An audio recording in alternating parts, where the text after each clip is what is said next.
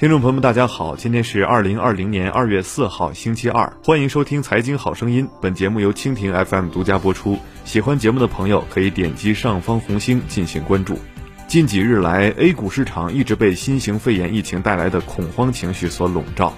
此前，甚至有学者呼吁再将 A 股延迟开市一个月，市场的担心程度可见一斑。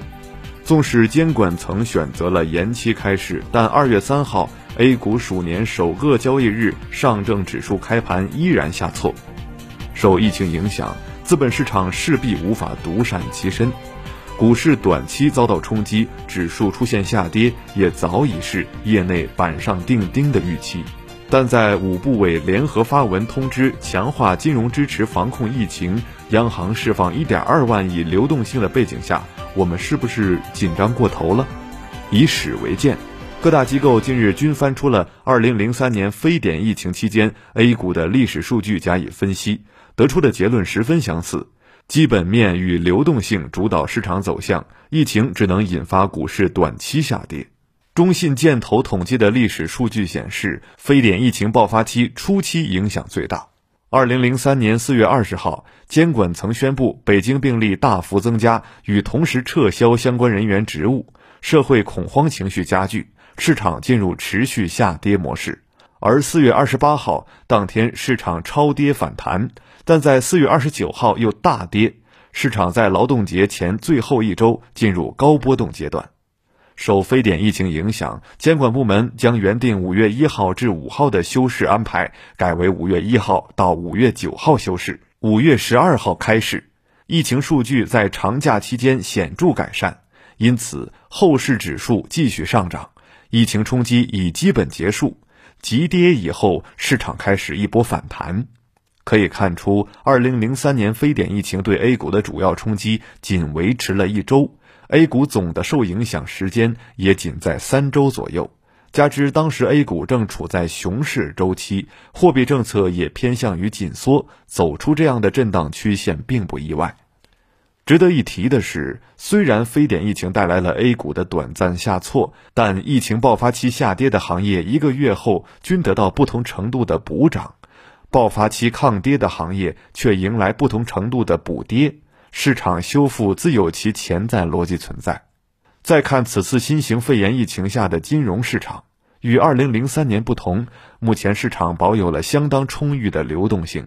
央行开展的1.2万亿公开市场逆回购操作投放资金于二月三号下发，统计显示，银行体系整体流动性比去年同期多九千亿元，这也将全额覆盖二月三号即将到期的逆回购资金。央行方面同时表示，还将通过常备借贷便利、再贷款、再贴现等多种货币政策工具，保持金融市场流动性合理充裕。资本市场监管者也在释放弹药，在疫情严重区域，证监会规定股票质押协议到期可展期三至六个月，证券公司也被要求不主动对疫情严重区域两融客户实施强制平仓。除此以外，证监会还设立了公司债发行绿色通道，支持发新换旧。证监会相关负责人这样表态。鉴于疫情的发生及近期境外市场的反应，对于开市后 A 股市场可能出现的异动，有关部门将保持高度警惕，坚持底线思维，出台和研究对冲工具，缓解市场恐慌情绪。证监会之下，沪深交易所及全国股转公司也在信息披露、年费减免等方面做出了细致规定。可以说，监管层已在保持 A 股市场正常顺利运行的前提下，为化解疫情对市场的冲击做出了最大努力。与散户普遍的恐慌情绪相比，面对疫情，机构投资者则显得更为淡定。有私募机构一线操盘人员表示，投资组合和策略暂时不会改变，中长期获利才是目标，而疫情并不会改变 A 股中期向好的势头。不仅如此，开市前一天，多家券商机构还纷纷召开了机构投资者电话会议，期间多提到了疫情下的投资机会。因疫情负面影响而打出估值空间，但全年实际影响不大的板块，也迎来最佳配置时机。中信证券表示，